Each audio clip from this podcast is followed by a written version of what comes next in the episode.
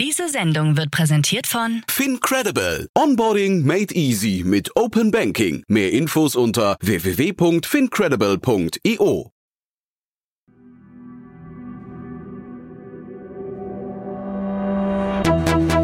Startup Insider. Herzlich willkommen zu Startup Insider Investments und Exits. Mein Name ist Jan Thomas und äh, ja, jeden Morgen begrüßen wir hier die wichtigsten Investorinnen und Investoren aus Deutschland, aus Österreich und aus der Schweiz und sprechen über Finanzierungsrunden und über Exits und über alles, was wichtig ist oder wichtig wird aus Sicht der Investorinnen und Investoren. Heute zu Gast mal wieder nach längerer Zeit Daniel Wild von Mountain Alliance und Tiboron und zum allerersten Mal dabei Henrik Brandes. Er ist Partner und Co-Founder von Early Bird Venture Capital Early Bird kennt man natürlich auch, aber wir haben das Thema heute vertieft aus gegebenem Anlass. Wir haben über den Gesundheitsmarkt gesprochen und wir haben über den Energiemarkt gesprochen und ich muss sagen, das war eine überraschend lebendige Diskussion zwischen den beiden, denn die haben sich wirklich, also ich will nicht sagen gekappelt, aber ich würde sagen, es war ein sehr meinungsstarker Austausch, der mir großen Spaß gemacht hat, euch hoffentlich auch. Deswegen freut euch jetzt bitte auf Daniel Wild von Tiboron und Henrik Brandes von Early Bird Venture Capital. Viel Spaß dabei. Heute zu Gast Daniel Wild, Gründer und Managing Director von Tiburon und auch Gründer und Aufsichtsrat der Mountain Alliance. Als Tiburon investieren wir in Frühphasen, Pre-Seed, Startups im Bereich B2B, vor allen Dingen im süddeutschen Raum. und Henrik Brandes, ich bin Mitgründer und Partner von Early Bird Venture Capital. Early Bird Venture Capital ist ein, wie der Name sagt, dedizierter Early Stage Investor mit über zwei Milliarden Euro an der Management, verschiedenen Büros in ganz Europa. Wir investieren tatsächlich nur in Europa, aber dort vornehmlich in die Bereiche Deep Tech, Enterprise Software, Fintech, Insurtech und in einzelne Bereiche auch im Bereich Consumer Internet.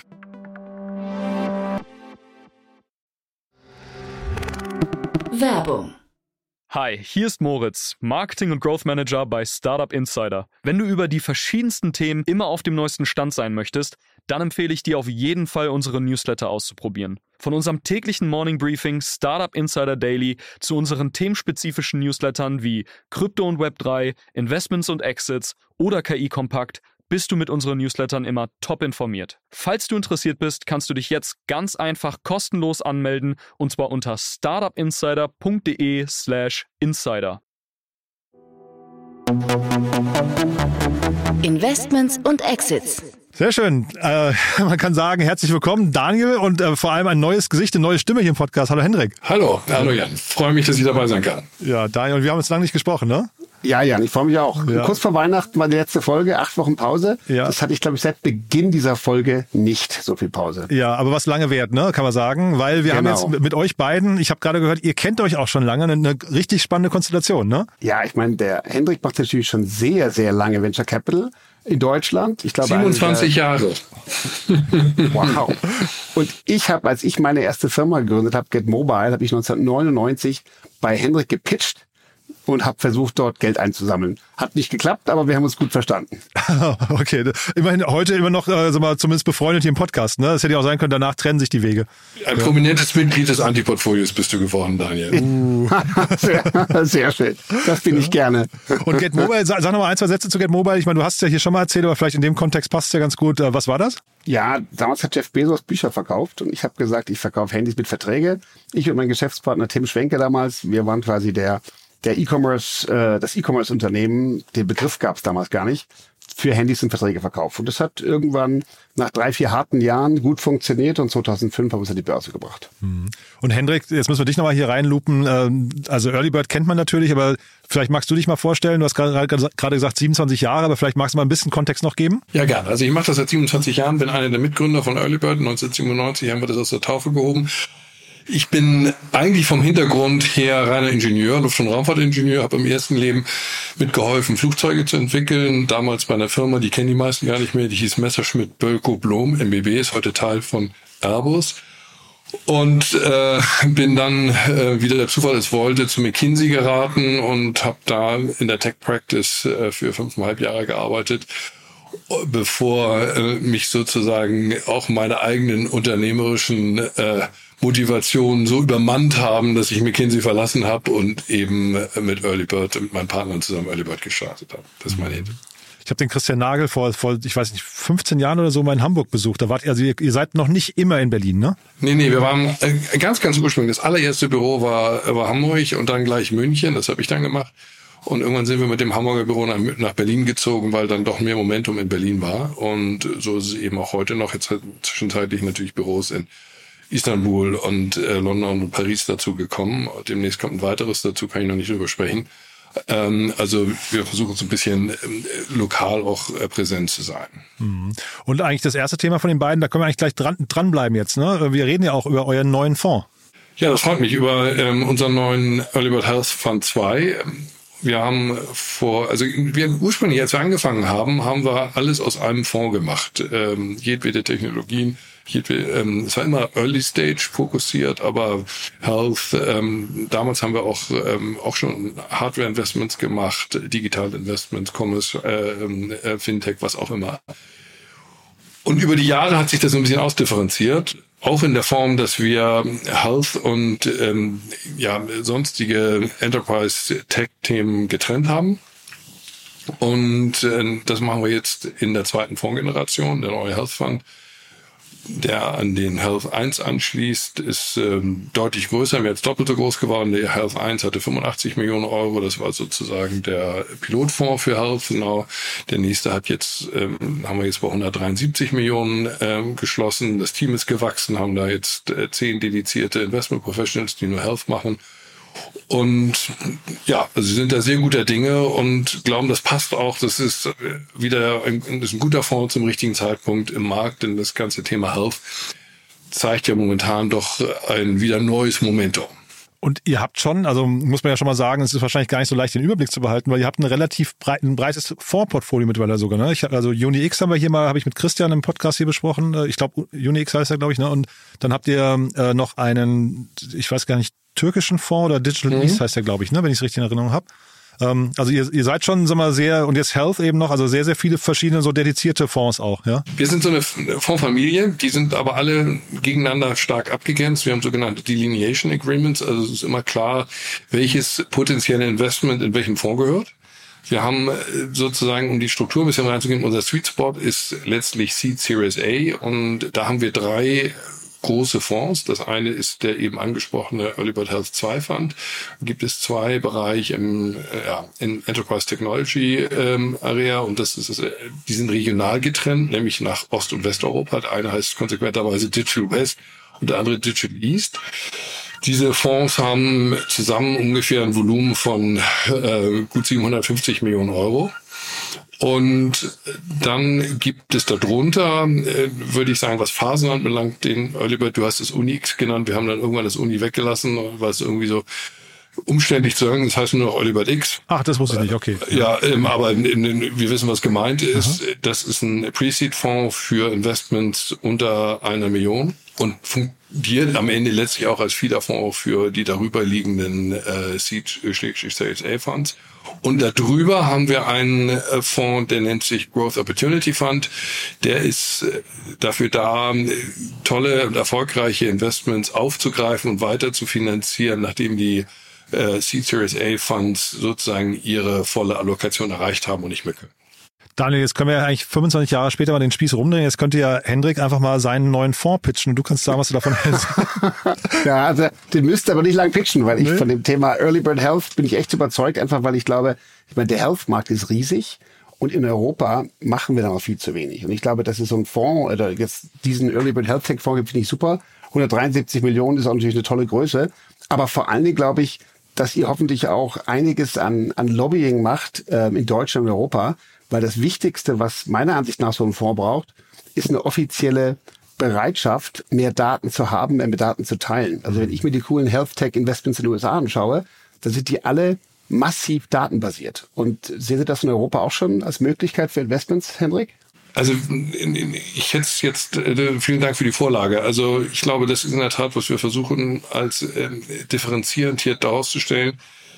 Erstmal äh, sind wir sehr datenorientiert. Das gilt übrigens nicht nur im Health, sondern auch im ähm, Enterprise Technology Bereich, dass wir das Deal Sourcing zunehmend und immer mehr datenbasiert machen. Wir haben ein eigenes äh, Machine Learning basiertes Tool, wir nennen das Early Bird Eagle Eye, mit dem wir jeden Tag 200 äh, Datenbanken, also scrappen und versuchen damit proaktiv Muster zu erkennen, die darauf hindeuten, dass da irgendeine Innovation stattfindet. Also als Beispiel wenn der Daniel Wild jetzt ähm, ein Patent angemeldet hat und äh, dauernd Code bei GitHub hochlädt und vielleicht ein Data Scientist bei LinkedIn sucht und in Berlin-Charlottenburg eine GmbH anmeldet, dann sagt das System, also mit dem Daniel Wild, ähm, mit dem solltet ihr mal sprechen.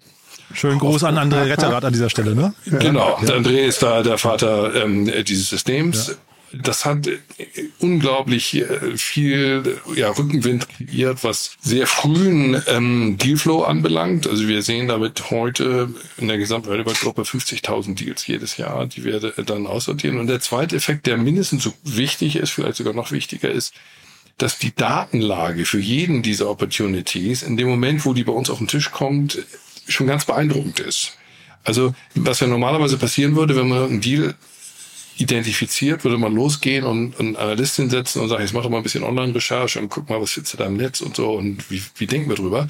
Bei uns äh, haben wir dann sofort äh, alle Daten, alle Google Analytics Daten, wie viel, ähm, wie ist GitHub-Bewertung, welche Sterne, ähm, was hat, ähm, die haben die bei LinkedIn gemacht, ähm, haben die vor ähm, äh, drei Monaten zwei Leute gesucht, jetzt suchen wir noch einen oder ist umgekehrt es gibt welche Patentsituationen etc. etc., was eine, eine viel treffgenauere frühe Bewertung uns ermöglicht. Das ist, glaube ich, ähm, das ist die eine Datendimension. Und dieses Tool setzen wir natürlich genauso im Enterprise Productivity ein, Bereich wie im Health-Bereich ein. Das zweite Thema, äh, glaube ich, was äh, wir versucht haben, sehr intensiv zu entwickeln, ist tatsächlich auch die Zusammenarbeit mit unseren LPs. Also wir sind unseres Wissens nach die einzigen, äh, der einzige Health Fund, der tatsächlich ähm, professionelle Krankenkassen, Healthversicherungen als LPs dabei hat, mit denen wir in einem sehr aktiven Austausch sind und äh, die uns helfen, auch mit deren Daten frühzeitig Einschätzungen für bestimmte Opportunities äh, durchzuführen. Das, glaube ich, ist auch etwas, was durchaus einen sehr, sehr hohen Wert hat. Ja, ich glaube, das ist super spannend, wenn man sich jetzt dann noch überlegen würde, dass die Daten, Stichwort digitale Patientenakte, bisschen breiter über Deutschland gesammelt und dann irgendwann geteilt werden dürfen. Dann gibt's ja gerade im, im Bereich Krebsforschung oder Krebsbehandlungsmöglichkeiten ähm, äh, unheimlich viele Dinge, die ganz persönlich sind. Und das, da sehe ich in den USA spannende Investments, die einfach aufgrund von riesen Datenlagen nur matchen, welcher Typ Mensch mit welchem Typ Krebs ist wo erfolgreich behandelt worden. Das würde in Deutschland noch gar nicht gehen weil die Daten A nicht vorliegen und B nicht geteilt würden. Plus die Frage ist, Daniel, wo kriegst du die Daten her? Und die Daten kriegst du eben nur über die Krankenkassen. Das ist die einzige, äh, einzige Quelle, die du hast. Und die digitale Patientenakte werden äh, Venture Funds wie den unsrigen nie geöffnet werden. Also diese mhm. Daten sind für uns zu. Das ist Datenschutz und da geht gar nichts. Aber über die Krankenkassen kriegst du, wir brauchen, wir brauchen ja keine namensgebundenen Daten, sondern anonymisierte Daten, das ist grundsätzlich denkbar. Genau. Und ich, das finde ich super. Aber ich hätte eben gedacht, dass irgendwann, wenn der deutsche Staat mal ein bisschen fortschrittlicher denken würde, könnte man dasselbe mit der digitalen Patientenakte machen. Anonymisiert, Daten auswerten lassen, so dass dann auf Anfrage die Menschen sich sozusagen aus der Datenbank wieder rausholen können, was für sie die beste Behandlung ist, ohne dass ihre persönlichen Daten geteilt würden. Technisch wäre das kein Problem.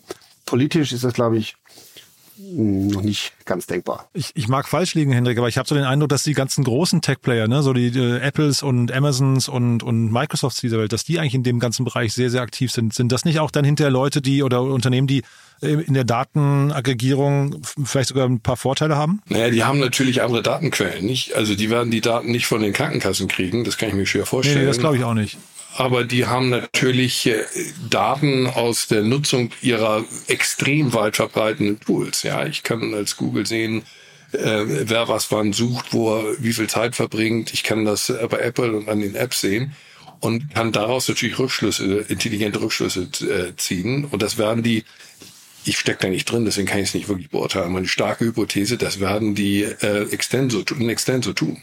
Mhm. Aber es ist hinterher schon sehr, also hat Daniel schon recht, ne? ein regulatorisches Thema oder zumindest Regulatorik spielt eine große Rolle bei äh, der Frage, welche welche Märkte, welche Länder werden dann hinterher schneller sein als andere? Ohne jede Frage, ja. Die, ähm, das Datenspiel gerade im Gesundheitswesen ist natürlich ein, ein riesen Potenzial, da bin ich mit euch beiden völlig einig. Mhm ist eine Frage der Regulatorik, wie wir das zulassen, immer in der Abwägung, ähm, was ist sozusagen datenschutztechnisch geboten und auf der anderen Seite, was als ähm, Mehrwert für Patienten äh, gewünscht. Das muss man in ein, in, da muss man ein gutes Equilibrium finden. Und je nachdem, welchen Weg da die Staaten gehen, ob das eher lieber teer ist oder eher restriktiv, wird man da schneller oder langsamer unterwegs sein. Meine Sorge ist ein bisschen, dass wir in Deutschland erst restriktiv unterwegs sind.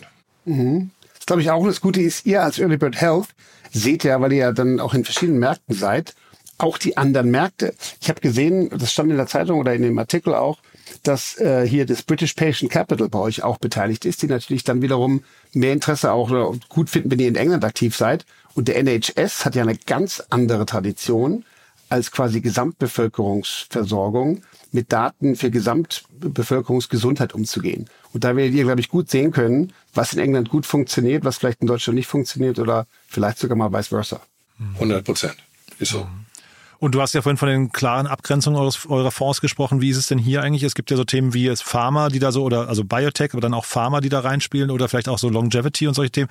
Ähm, also gibt es Themen, die ihr dediziert auch nicht macht? Ja, wir sind in unserer Strategie, sagen wir, sind patient-centric. Also alles, was unmittelbar die Lebensqualität oder Lebenslänge, Gesundheit eines Patienten positiv beeinflusst, ist in unserem Investment Scope. Mhm. Insofern ist weder ähm, Biopharma noch ein Thema wie Longevity grundsätzlich ausgeschlossen. Jetzt kann man gerade bei dem Bereich Longevity, glaube ich, eine Diskussion führen, wie weit denn das tatsächlich in den Lebenszyklus eines typischen Venture-Fonds derzeit hineinpasst. Gibt, ich weiß, es gibt ja einige Longevity-Fonds. Ja, ja. Die Frage der, der Kapitalisierung oder der Exits ist, glaube ich, ein, eine zusätzliche, in dem Fall eine zusätzliche Dimension des Risikos, dass man aus, äh, als treuender fremder Leute Geld auf, der, auf diese Firma muss man sehr vorsichtig gucken und sehen, dass man nicht vor lauter Begeisterung, weil das sind ja alles Themen, wo man sagt, die möchte ich eigentlich selber haben, ich habe für meine eigene Langlebigkeit, in Dinge investiert, die aus äh, Return und ähm, finanztechnischer Hinsicht zumindestens äh, nicht ganz leicht sein werden. Mhm. Ja, spannend. Aber das heißt, äh, weil Daniel eben oft nach Deutschland gefragt hat, ähm, kannst du vielleicht noch einmal sagen, wo steht denn Deutschland aus deiner Sicht gerade? Also ähm, was sind so die, die Themenfelder, die aus Deutschland herauskommen könnten? Also ich glaube grundsätzlich, wenn ich einmal ein Stück rauszoome, ist die äh, technologische Basis in Deutschland in vielen Bereichen nach wie vor herausragend. Das gilt auch im Health Fund ähm, oder im Health-Bereich. Das gilt äh, sicherlich im Bereich AI. Das gilt aber auch in Bereichen wie äh, eher physikalisch, auch Hardware bezogene Themen wie äh, Kernfusion, Climate Tech. Das gilt auch im Bereich Quantum Computing, also eines der führenden äh, Quantum Hardware Hersteller gibt es ja praktisch keine, kommt aus Deutschland. Also technologisch hat Deutschland da bin ich ganz sicher kein Problem. Also die, wenn was in Deutschland funktioniert, dann ist es nach wie vor äh, die Wissenschaft und die Forschung. Mhm. Was uns weit weniger gut gelingt, ist die Transformation dieser herausragenden technologischen Basis in erfolgreiche Technologieunternehmen. Das gilt, gelingt uns in der Frühphase zunehmend besser. Da kann man auch noch einiges verbessern, aber das ist zunehmend besser, als das in der Vergangenheit war. Aber wo wir dann tatsächlich fast vollständig versagen, ist in der Bereitstellung ausreichenden Wachstumskapitals, um dann die an und für sich sehr vielversprechenden Frühphasenunternehmen tatsächlich dann zu ähm, internationalen, ähm, zumindest mal Segment-Weltmarktführern zu machen. Da ist das Problem. Und äh, das ist letztlich im ganz Wesentlichen eine Funktion des verfügbaren Kapitals. Ich meine, wir haben in 2023 in Deutschland sieben Milliarden Wachstumskapital zur Verfügung gestellt für eine Volkswirtschaft, die, ähm, ja, weiß ich nicht, irgendwie 22, 23 Prozent so groß ist wie die der USA. Das ist nichts. Ja, das ist rührend. Ich meine, ähm, das ist die Hälfte eines größeren Wachstumsfonds, eines größeren Wachstumsfonds in den USA. Und an diesem Problem an diesem Problem müssen wir dringend arbeiten. Das ist das Kernproblem unserer Volkswirtschaft. Übrigens auch das Kernproblem des ja so beklagten Wachstumsdefizits in Deutschland. Weil jeder weiß, ähm, die Investitionen von heute legen die Grundlage für das Wachstum von morgen. Das ist auf Unternehmensebene so, das ist aber auch auf volkswirtschaftlicher Ebene so. Und wir haben uns den Luxus geleistet, in den letzten Dekaden, muss man ja leider sagen, mhm. viel, viel, viel zu wenig zu investieren und wir haben viel, viel, viel zu viel konsumiert. Und das gilt übrigens über die gesamte Gesellschaft. Da kannst du ähm, ähm, fängst du bei der Bundeswehr an, fängst, gehst bei der Verkehrsinfrastruktur oder bei der Kommunikationsinfrastruktur weiter, gilt aber auch für die Unternehmensinfrastruktur. Wenn du zurückblickst in das Jahr 1950, 70, also zur Zeit des ersten Wirtschaftswunders, hat Deutschland jedes Jahr drei bis vier Prozent seines GDPs in Wachstumsunternehmen investiert. Damals ausgereicht durch Mittelstandsbanken an, die, an das produzierende, aufstrebende produzierende Gewerbe, was damals die Wachstumsunternehmen waren. Heute kann man das nicht mehr mit Kredit finanzieren. Also Mittelstandsbanken als Quelle fallen aus, weil die heutigen Wachstumsunternehmen sind eben keine produzierenden Unternehmen mehr, sondern ganz wesentlich Technologie- und IP-getriebene oder wissensbasierte Unternehmen. Die kannst du nur mit Eigenkapital finanzieren. Also müssen wir die Eigenkapitalstruktur entsprechend stärken. Nur der Betrag als solcher, der ist nicht anders geworden. Also eigentlich ist es nicht sieben Milliarden, sondern drei bis vier Prozent wären 100 oder 150 Milliarden. Das ist die Größenordnung, die wir in Deutschland brauchen. Und das ist die Aufgabe.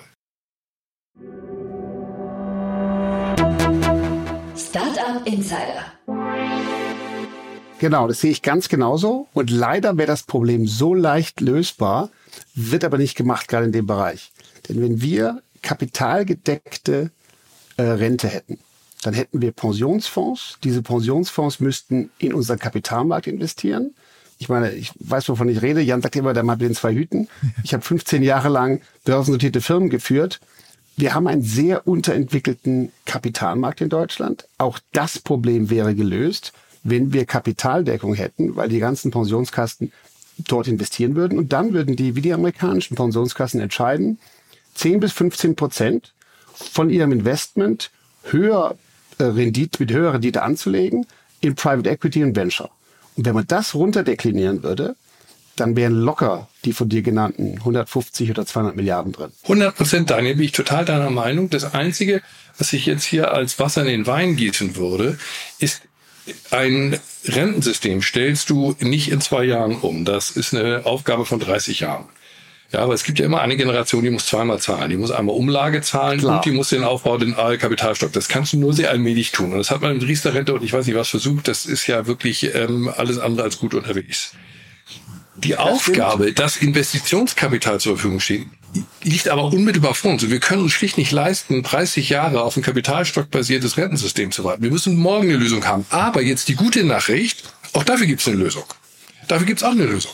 Denn es ist ja nicht etwa so, dass es nicht genug privates ähm, Investitionskapital in Deutschland gäbe. Allein die deutsche Versicherungsindustrie investiert jedes Jahr 300 Milliarden Euro.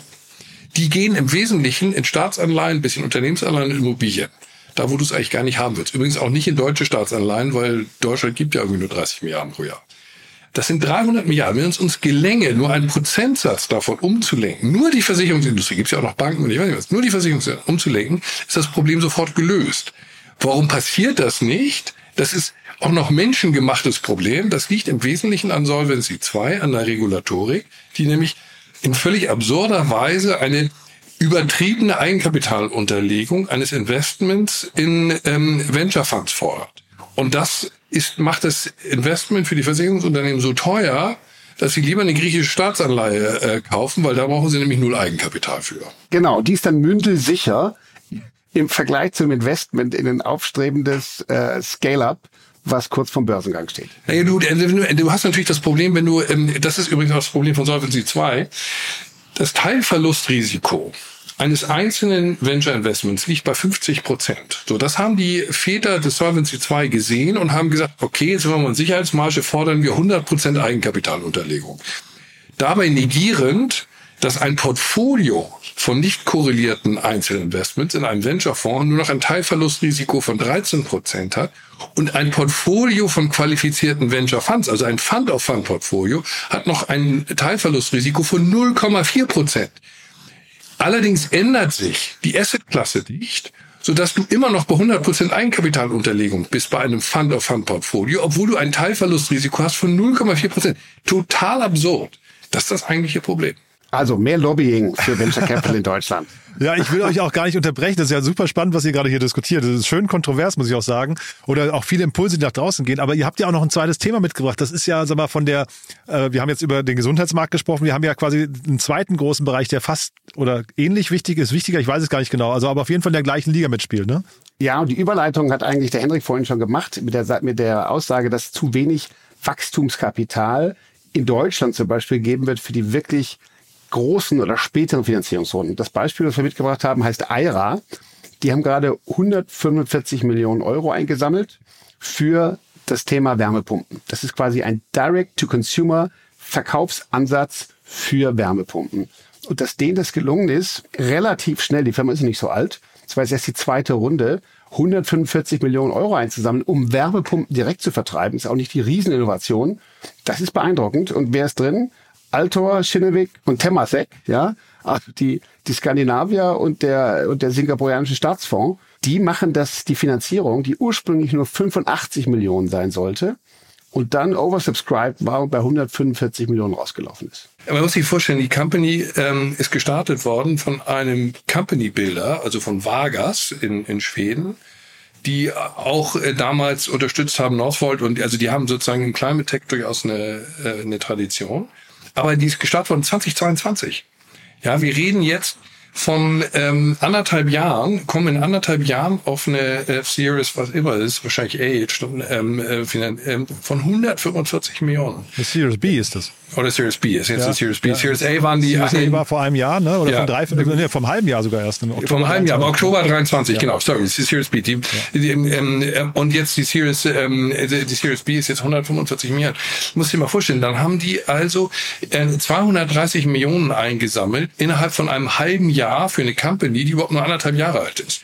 Genau. Das ist die Form an Finanzierung und Momentum, die wir uns tatsächlich sehr viel breiter in Europa wünschen würde. Ist in diesem Fall, und da hat Daniel darauf hingewiesen, nur möglich gewesen, weil zum guten Teil das Geld mal wieder aus Asien und USA kommt, aber nicht eben aus Europa, zum großen Teil. Und das ist auch die große Ausnahme für ein zugegebenermaßen echtes äh, äh, Trendthema zurzeit und nicht die Regel für Wachstumsunternehmen. Aber kennt ihr diese Verteilung? Weil ich meine, Statkraft ist drin, Schinnewig ist drin und so, das sind ja alles dann doch europäische oder nordische Player, ne? Ich kenne die Verteilung nicht. Ja. ja, ich kenne die so grob, aber das Interessante ist, die gerade die Vargas und die Northvolt Story. Die Northvolt Story ist so gigantisch, dass es darüber einen Harvard Business School Case gibt. Ne? Wie sie die Finanzierung, das muss man sich wirklich mal reinziehen, diesen Case, wie sie die Finanzierung gemacht haben. Und zwar in einer Kombination von staatlicher Förderung, dann den ersten Großaufträgen und dann haben die eben 0, nix bei Northvolt, haben die zwei Milliarden eingesammelt, weil die ja unheimlich viel investieren mussten für Batterieproduktion. Und wenn Vargas, genau wie Hendrik gesagt hat, Vargas die waren quasi als kleiner Company-Builder von Anfang an bei beiden dabei. Und die haben da schon, also die haben das wirklich drauf. A, Northvolt als riesen, riesen Vorteil und, und sagen wir mal, ähm, als Use Case oder als, als Referenzcase zu zeigen. Northvolt jetzt in Deutschland die erste Batteriefabrik. Und gleichzeitig natürlich, wenn du diese Art Investoren um dich herum hast und weißt, wie das funktioniert, haben sie das hier hochgezogen. Nur ich habe geschaut, das ist hier ohne öffentliches Geld gelaufen. Northvolt ist richtig viel mit europäischen und, mhm. und skandinavischen Mitteln. Das hier war klassische Venture-Wachstumsfinanzierung von den großen Adressen. Und die Logik ist ja auch klar. Ähm, wir alle wissen, der einzige Weg, das Thema Klimaveränderung oder CO2-Verringerung zu, wirklich zu schaffen, ist mit technologischem Fortschritt. Und da ist halt Wärmepumpe eine super Alternative, um, um Häuser zu heizen im Gegensatz zu klassisch mit, mit Öl oder, oder Gas. Wobei es ein, interessante, ein, ein interessantes Thema, auf das ich so ein bisschen eingehen wollen würde, weil die, ich behaupte, dass die technologische Differenzierung von IRA gegen Null geht. Also die macht. du, da bin ich völlig bei dir. Und zwar, und zwar, ja, ne, sag mir, lass mich sagen, mal bekunden. Weil die, die verbauen ja nicht eigene Wärmepumpen. Die sagen, wir wollen irgendwann mal Wärmepumpen bauen. Ich glaube, zu Long Bay, da mit Fiesmann in den Wettbewerb zu treten. Die machen keine eigenen Wärmepumpen, sondern die, die, bauen die sozusagen bei den Kunden ein. Das ist im Grunde sowas, was Termondo macht. Ja, das ist nicht, nicht alles technologisch. Das ist Excellence in Execution in dem Prozess, der, und der ist zugegebenermaßen wirklich kompliziert, der Prozess, äh, von der, sozusagen von dem Vertrieb. Dann musst du die Fördergelder beantragen. Das sagen sie, machen sie alles für die Kunden bis hin, dass du die äh, jeweils ja immer unterschiedliche Gegebenheit vor Ort äh, angucken musst, vermessen musst, dann entsprechend die ähm, das konfigurieren und ähm, dann einbauen. Das ist nicht, also der Prozess ist anspruchsvoll. Das ist das, was die besonders gut können wollen. Aber eine technologische Differenzierung ist das nicht. Das ist, das ist viel mehr, das ist viel dichter an Zalando als an ESA Aerospace. Ja, ich würde auch sagen, das ist das Get Mobile des Jahres 2024. So ist das. ja, so ist das. Aber das Interessante ist, finde ich, ESA Aerospace tut sich viel schwieriger in der Akquisition, denen ist das jetzt auch gelungen, aber in, den, in, den, in, der, in der Akquisition von großen Wachstumsrunden obwohl die technologische Differenzierung da echt fundamental ist, ja, wo du sagst, das ist also der, schon selbst wenn das Ding morgen äh, kann, also die, die bestehenden Technologien in, in Form der entwickelten Triebwerke ist easy das Investment wert, ja. Ähm, trotzdem tun sie sich viel schwieriger als so ein Thema, wo du sagst, mein Gott, das kann funktionieren, kann auch nicht so funktionieren. Ähm, äh, das hängt davon ab, wie gut sie die Prozesse am Ende hinkriegen. Und das in einem Trendthema. Also die Analogie ist auch so ein bisschen, wenn ich das jetzt mal fies sage, ähm, ist so ein bisschen Gorillas, ja. Also wo auch, das war auch ein Trendthema damals, Quick Commerce. Äh, da ist ähm, riesen viel Geld plötzlich zur Verfügung gestanden und ähm, ist ein Excellence in Execution Thema. Und wir wissen, wie es geendet ist, ja. Äh, Darf ich da mal reingehen, Hendrik? Weil ich finde ja. das super spannend. Also wann, wann unterscheidet man denn zwischen Trendthema und Hype äh, versus eigentlich, ich hätte jetzt gesagt, hier ist das Timing einfach perfekt, also von, vom Thema ja. her. Das Thema ist perfekt. Das ich. Das Thema, das, das heißt aber noch lange nicht, dass es erfolgreich ist. Ähm, das Timing ist perfekt ich ähm, würde denen den Benefit of the, äh, of the Doubt geben und sagen, die werden bestimmt einen guten Prozess hinkriegen und wenn die einen guten Prozess hinkriegen, ist das auch ein, auch kommerziell im Zweifelsfall dann ein, ein sehr, sehr erfolgreiches Thema. Weil das ist dann äh, wie HelloFresh oder Zalando oder was auch immer. Es muss kein ähm, Gorilla-Ende nehmen. Im Gegenteil. Aber das Risikoprofil, darauf will ich ja hinaus, wofür man tatsächlich anscheinend dann in Europa doch große Wachstumsrunden hinkriegt, auch in einer frühen Phase, ist ein, ein ist eher ein ähm, Excellence Execution Risiko, wo man sagt, ich kann mir vorstellen, wie das gehen soll. Der Markt ist da, das ist völlig klar. Wir müssen irgendwie 11 Millionen Heizungen in Deutschland von ähm, äh, Gasöltherme auf Wärmepumpe umstellen. Das wird uns die nächsten Dekaden beschäftigen. Das ist äh, komplett evident, gibt es keinen richtigen Anbieter, das ist eine total fragmentierte äh, äh Heizungsinstallationsstruktur oder äh, Industriestruktur mit irgendwie durchschnittlich sieben Mitarbeitern. Das, also das versteht jeder. Aber das, ähm, und das Risiko ist in der Tat, kriegen die diese sehr komplizierten Prozesse gut hin, und zwar skalierbar gut hin. Dafür gibt es offensichtlich viel leichter Geld. Gleiche Frage war bei, bei, bei, bei Quick Commerce, ja, dass die Value Proposition grundsätzlich attraktiv sein kann, ist ähm, völlig nachvollziehbar. Kriegt man die Prozesse so skaliert und zu den ähm, Stückkosten hin, wie ich sie hinkriegen muss, damit es profitabel ist, da ist es nicht aufgegangen. Aber bei HelloFresh oder bei Zalando ist es aufgegangen. Ähm, für diese Art von Risikoprofile, wo jeder das versteht und das passt in die Zeit, das ist finanzierbar. Wenn man ein anderes Risikoprofil präsentiert und man sagt, wir reden jetzt hier über fundamental technologische Innovation, die ist auch nachhaltig und die ist differenziert und die trägt auch, da kommt es auch nicht, das, da ist es auch nicht so ein Red Race, da kommt es auch nicht auf ein Jahr früher oder später an, weil die ist halt echt nachhaltig differenziert. Das ist viel, viel, viel schwerer. Und da gibt es in USA unendlich viel mehr Geld. Hm. Heißt aber dann, ESA Aerospace müsste sich hier eigentlich bei ARA mal abgucken, wie die pitchen, ne? Naja, ich glaube, dass, da kann man nicht, sich nicht viel abgucken, weil ESA Aerospace ist einfach ein anderes Unternehmen. Da, du musst, da, da findest du auch andere Investoren. Da musst du halt ähm, zu Investoren gehen, die sagen, naja, ich traue mir die Beurteilung zu, ob das, was die da technologisch entwickelt haben, tatsächlich äh, kommerziell Satelliten in den Weltall bringt. Also fliegt die Rakete.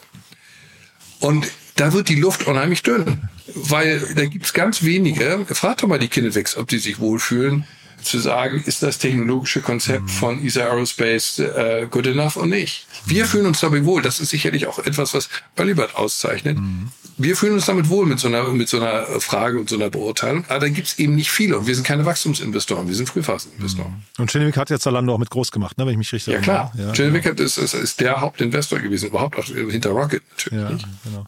Und jetzt habt ihr aber eben noch nicht die Querverweise gebracht auf ähm, NPAL und ähm, 1,5 Grad. Ist das dann doch so anders? Ich hätte jetzt gesagt, das ist eigentlich dann auch quasi etwas, was diesen Trend noch beflügelt, oder?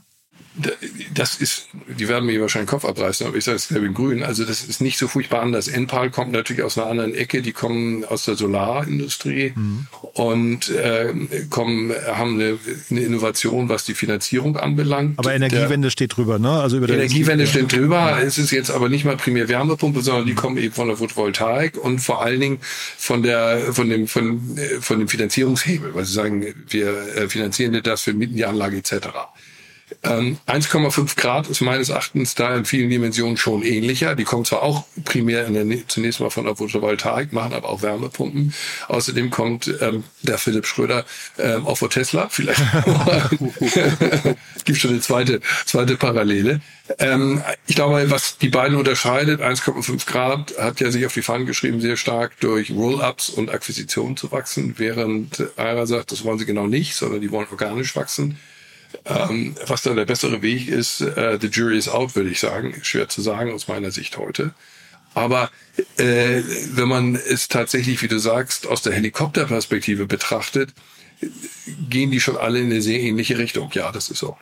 Ja, und am Ende nochmal zum Thema, ich finde gut, dass dieses überhaupt aufgenommen wird. Ähm, mit Investment jetzt dieses, diesen, diesen äh, Fortschritt und die, die Weiterentwicklung von Wärmepumpen zu betreiben oder die weitere Verbreitung, sagen wir mal. Aber wenn man sieht, was zurzeit elektrisch geht und auch wo die wirkliche CO2-Verbrauch ist, dann ist das eine Industrie. Und da gibt's inzwischen eben auch Startups, die in der Lage sind, über Wärmepumpentechnologie bis 200, 300 Grad hochzugehen, damit industrielle Prozesse zu, zu, zu beheizen und laufen zu lassen. Und ehrlich gesagt, da müsste diese Menge Geld rein. Ich sehe das genauso. Hier wird ein cooles Modell finanziert. Ich finde es auch toll. Und die wissen, wie das geht, wie man auf solche Trends aufspringt. Aber ich glaube, gerade im Bereich Wärmepumpe gäbe es zurzeit viel technologisch aufregendere Sachen, die man finanzieren könnte. Ich weiß nicht, ob es da in Deutschland welche gibt, aber in den USA und Kanada gibt es die, die eben die Industrie anfangen zu elektrifizieren. Man hat früher gedacht, das geht nicht, das geht aber. Und da, da ist dann wirklich CO2-Einsparung drin. Mhm. Ich hatte neulich den Viktor Wingert, äh, einen der drei Gründer von Enpa hier zu Gast und die Geschichte, die er erzählt, ist schon faszinierend. Ne? Die Dimension, Skala, auf der die spielen und die sind jetzt auch kurz vor profitabel oder sind sogar schon profitabel, glaube ich. Ähm, äh, fangen jetzt auch an mit Wärmepumpen. Ich finde das echt faszinierend, aber es ist dann trotzdem, also wenn man diese Innovationshöhe dann eben äh, von ESA Aerospace oder sowas daneben hält, äh, Henrik, da bin ich total bei dir. Das ist dann doch noch was anderes. Ne? Ja, ist auch nochmal interessant, wenn du über Marktgrößen nachdenkst. Ja, also ähm, man schätzt, dass äh, 2024 in Deutschland 200 bis 300.000 Wärmepumpen ver verbaut werden. So eine Wärmepumpe ist typischerweise irgendwie 40.000 Euro. Das heißt, wir reden über einen äh, Markt von einer Milliarde. Ja, eine Milliarde. Also äh, überschaubar. Vergleichsweise, aber vergleichsweise in, in Deutschland, ne? Also, in Deutschland, ja, ja. Deutschland. Aber Deutschland ist sicherlich auch eher ein größerer Fall und weiter vorne als Milliarde. Aber ich meine, man hätte das Gefühl, das ist also ein Multi, ähm, ähm, ähm zumindest mal zweistelliger Milliardenbetrag, das ist er nicht. Mhm. Ja, das ist eine Milliarde. Jetzt hast du mit NPAL 1,5 Grad und R schon mal drei ähm, ähm, Aspiranten, die würden, glaube ich, jeder für sich gerne eine Milliarde Umsatz machen. Ja, du sagst du schon, hui, das wird aber eng, mhm. wenn der Markt nur eine Milliarde ist. Jetzt sagen sie, okay, dann gehen wir vielleicht international. Also ich würde nur sagen, der Markt ist überschaubar. Wenn du das vergleichst mit dem äh, Satelliten-Launching-Markt, ja. der ein, von einem ESA Aerospace äh, adressiert wird, da reden wir über vollkommen andere Größenordnung. Also wobei ich habe mir jetzt gerade nochmal aufgemacht, Hendrik, wenn ich hier, äh, ich habe mir gerade hier nochmal das Dokument von ähm, von Victor aufgemacht. Äh, Im letzten Jahr hat, ähm, also 2023 haben sie 900 Millionen fast äh, an Umsatz gemacht. Also es ist schon äh, Außenumsatz ja, natürlich, ne? Aber ja, das, das ist Photovoltaik. Das ist auch mit Solar. Ja, ja, klar, ne? Aber genau. Nur weil du gerade sagtest, dass sie sich alle wünschen, eine Milliarde Umsatz zu machen. Also da sind die sogar auf einem guten Weg, ne? Ja gut, aber im Photovoltaik. Ich sage jetzt ja, ja. mal, die wollen perspektivisch alle auch eine Milliarde Umsatz machen mit Wärmepumpen. Ja, und zum Beispiel Thermo, ähm, Thermondo genauso. Der äh, ist eigentlich etwas, was wir in dem Zusammenhang sicherlich auch nennen müssen als äh, Scale-Up in dem Bereich. Mhm. Dann haben wir schon vier. Ich sage ja nicht, dass es nicht möglich ist und dass, äh, aber also jeder von denen eine Milliarde Umsatz mit Wärmepumpen wird nicht klappen. Das, das mal sicher. Mhm. Hat man bei Gorillas dann auch gesehen. Das kann, kann, ja dann trotzdem ein Ende nehmen, was vielleicht einigermaßen versöhnlich ist, ne? Ja. Also ich weiß nicht, ob das für wen das Ende bei Gorillas versöhnlich war, aber zumindest mal nicht für die Investoren. Klar. Aber die Frage ist ja hier in diesem Markt, ich bin mir sicher, in Europa ist für diese drei, vier genannten genug Platz. Aber wo ich völlig bei dir bin, ist, es gibt halt andere Märkte und das ist einerseits mal ganz näher, wie ich den eben erwähnt habe, den Industriemarkt. Da wird's unfassbar viel größer. Industrieprozesse zu elektrifizieren mit Wärmepumpen, da geht unglaublich viel mehr. Ganz zu schweigen vom Space-Markt. Ich meine, ich weiß nicht genau, wie groß der, der äh, Weltraumtransportmarkt Welt ist, aber da ja jeder einzelne Transport schon, schon hunderte Millionen kostet, ist das ähm, auf jeden Fall ein viel, viel größerer Markt. Ja, wobei, das ist technologisch nicht so ganz einfach. Also Wärmepumpen skalieren noch nicht so richtig. Also wirklich richtig große Wärmepumpen gibt's nicht bis dato. Und äh, da musst du einfach ganz, ganz viele nebeneinander stellen. Und irgendwann äh, für die wirklich größeren Energiebedarfe gehst du dann eher in Richtung Blockheizkraftwerke. Ähm, aber auch das hat natürlich äh, tatsächlich seinen, seinen Markt und sein Potenzial. Das ist, das ist ohne Frage richtig. Spannend. Also ich würde fast sagen, bis hierher. Ne? Also das ist, war ist ein schönes Schlusswort jetzt, finde ich. Ähm, haben wir denn für den Moment was Wichtiges vergessen? Man sieht ja jetzt schon, ihr beide, ihr groovt euch richtig ein. Ne? Da freue ich mich schon auf die nächsten Sendungen. Da, je, nach, je nach Themenlage kann das hier richtig schön kontrovers werden. Also was übrigens interessant ist in dem Markt Wärmepumpen, also was mich in, da interessieren würde, ist die Hypothese, wie sieht tatsächlich das Endgame in der Industriestruktur aus? Ist das etwas, wo wir einen überragenden Anbieter haben, der so viel Skaleneffekte hat, dass er einen anderen platt macht? Haben wir ein Oligopol von drei, vier Anbietern oder wird es am Ende ähm, aus der heute ähm, hyperfragmentierten Struktur von Zehntausenden von Heizungsbauern mit jeweils im Durchschnitt sieben Mitarbeitern zu einer Struktur kommen, wo wir regionale Spieler haben werden, die ähm, in jeweiligen Gebieten dominieren. Wahnsinnig wichtige Frage, auch für die Investmenthypothese in AIRA. Ich bin nicht sicher, ähm, aber das zu diskutieren und dafür Evidenz sammeln, glaube ich, wäre wichtig. Also Bauchgefühl sagt mir, ähm, ich glaube nicht an den einen übergeordneten äh, Großanbieter, der mit seinem Skaleneffekt alle anderen platt macht. Ich bin eher auf der regionalen Ecke, aber das ist äh, nicht zu Ende diskutiert und gedacht. Also ich würde sagen, im Gewerbeimmobilienmarkt, der nochmal anders ist, in dem Space, wird es ganz, ganz stark konsolidieren weil es da ähm, noch ganz andere Effekte gibt. Aber da gibt es keine Wärmepumpen. Nur damit es klar ist. Es gibt heute keine Wärmepumpen für ein Zinshaus. Die, die, die genau, Leistung, die werden heute überhaupt nicht adressiert. Genau, exakt. Die werden nicht adressiert und da wird man aber auch auf die eine oder andere Form anfangen, sich zu überlegen, wie das funktionieren kann. Und aber ich bin bei dir, so mal auf der auf der klassisch deutschen flachen Landschaft. Äh, ich glaube, dass gerade über natürlich jetzt, das ist ja ein klassischer Werbungsplay. Wenn Aira jetzt anfängt, richtig Werbung zu machen, und die haben ja einen Gesamt-CEO und sie haben den ganz prominent hingestellten CEO für Deutschland. Ich bin sicher, dass Deutschland deren zentraler Markt ist. Ich würde wetten, wir sehen da in den nächsten zwölf Monaten konkurrierende äh, Fernsehwerbung dieser vier Player, um auch, um auch den letzten Eigengeheimbesitzer vorzulocken. Ähm, ich denke, da wird es eine gewisse Konsolidierung geben, aber das ist auf jeden Fall kein Winner-Takes-All-Markt. Macht doch keinen Sinn. Aber, aber, aber, aber Daniel, das, Deutschland ist nicht der Markt, weil das Problem, was du hast, das ist ja, das ist ja ein echt physisches Geschäft. Das ist, das ist industrialisiertes Handwerk. Das heißt, ähm, wenn du eine Wärmepumpe einbauen willst, dann musst du zumindest zweimal, vielleicht sogar dreimal deinen Kunden anfahren. Du musst erstmal hinfahren, du musst das dir angucken, dann musst du ein Angebot machen, dann musst du das technisch vermessen und dann musst du, musst du es am Ende einbauen.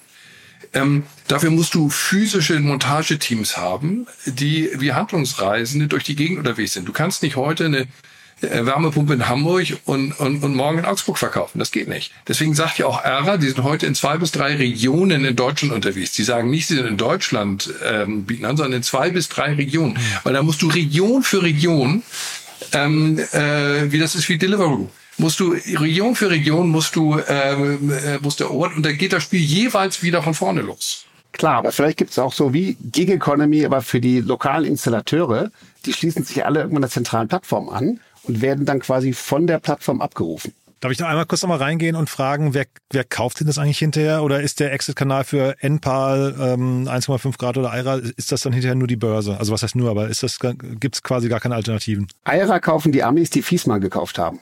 Ah. Da sind vielleicht noch ein paar Milliarden übrig. Was war Fiesmann? 12 Milliarden Kaufpreis? Ja, ja, irgendwie so eine, ja. Ja, und das ist, das wäre dann eine vertikale Integration.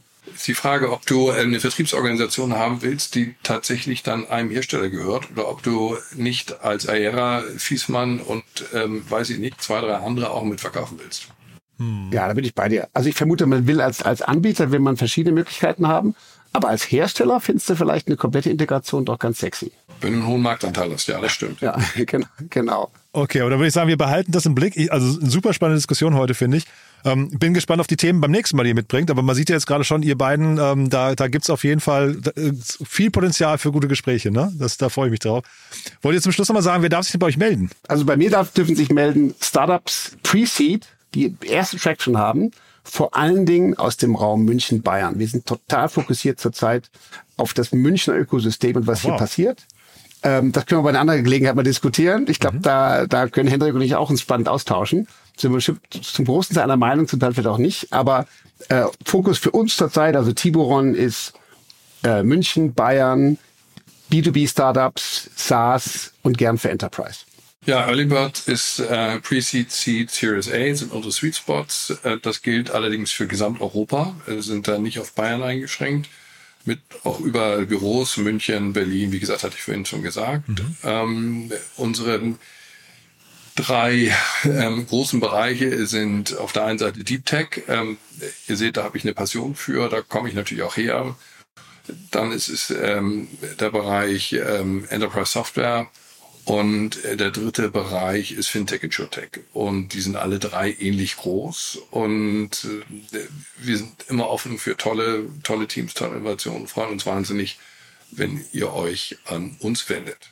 Ich habe auch in Erinnerung, Hendrik, im Gaming-Bereich gab's auch bei euch mal eine große News. Ne? Das heißt, also, das fällt jetzt nicht in die drei Bereiche, die du genannt hast, aber Gaming kann man sich auch Ja. melden, glaube ich. Ne?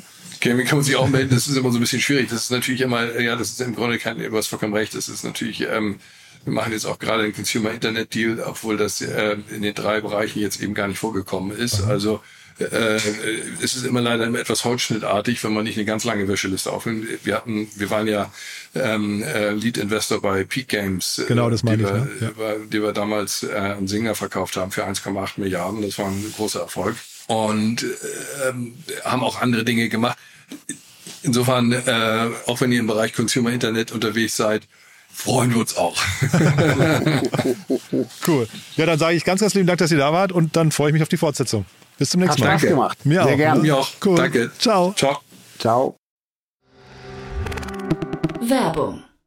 Hi, ich bin Paul, Product Manager bei Startup Insider und hier, um dir kurz unser Podcast-Verzeichnis vorzustellen. Mit einer wachsenden Liste von bereits über 10.000 Episoden ist unser Podcast-Verzeichnis die größte Sammlung deutschsprachiger Podcasts rund um die Themen Unternehmertum, Technologie, Digital Marketing und mehr.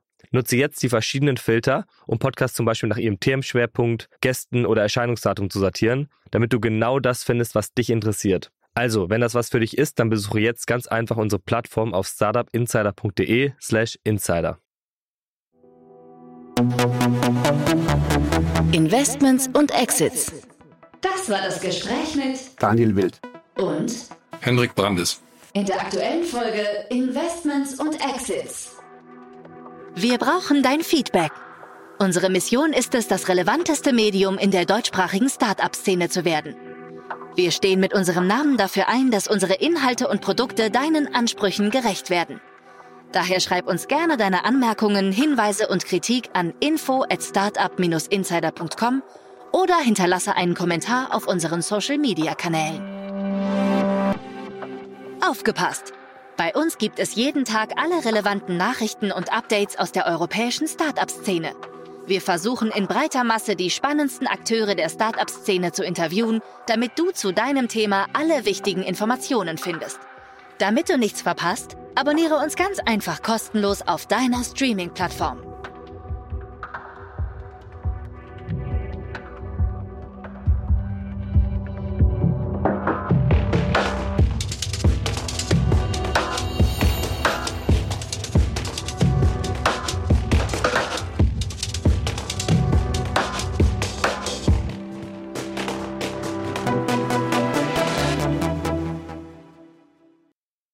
Sendung wurde präsentiert von Fincredible. Onboarding made easy mit Open Banking. Mehr Infos unter www.fincredible.io.